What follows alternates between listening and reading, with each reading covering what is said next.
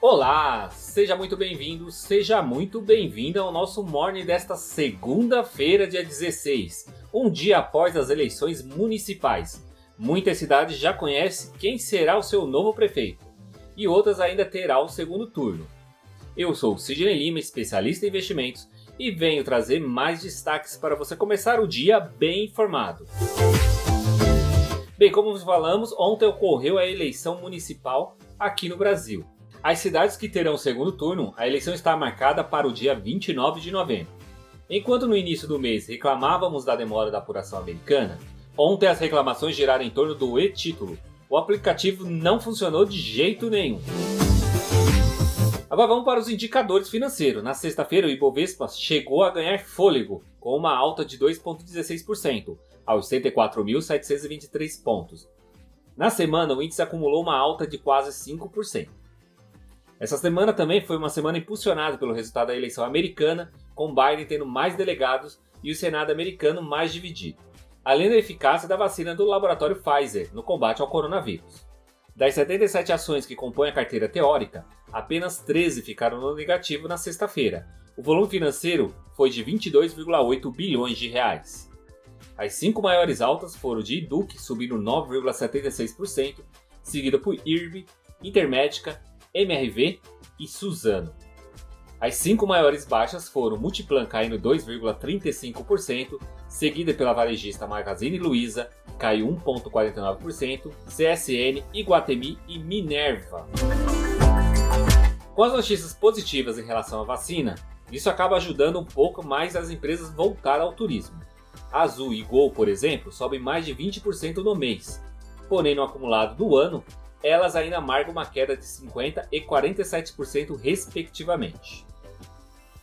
Algumas empresas aéreas pelo mundo têm feito ações para conseguir voltar os seus clientes, visto que esse foi o setor mais afetado pelo efeito da pandemia do coronavírus.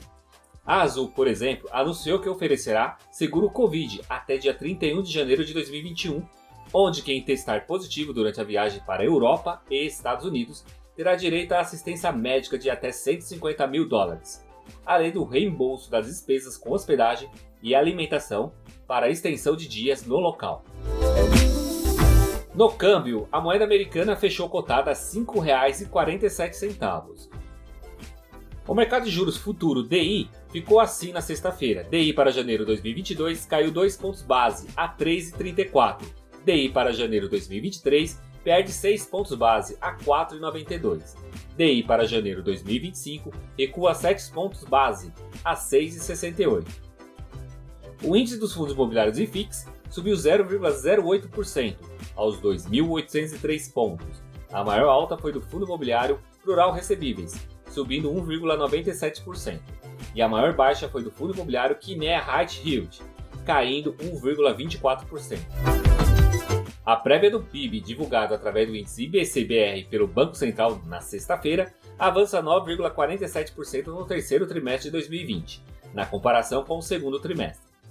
No cenário doméstico, o ministro da Economia Paulo Guedes alterou o discurso onde ele dizia que se entrássemos numa segunda onda, teríamos uma prorrogação dos auxílios emergenciais para o ano que vem, além de sinalizar que viria um novo programa de transferência de renda, ou seja, um Bolsa Família mais turbinado.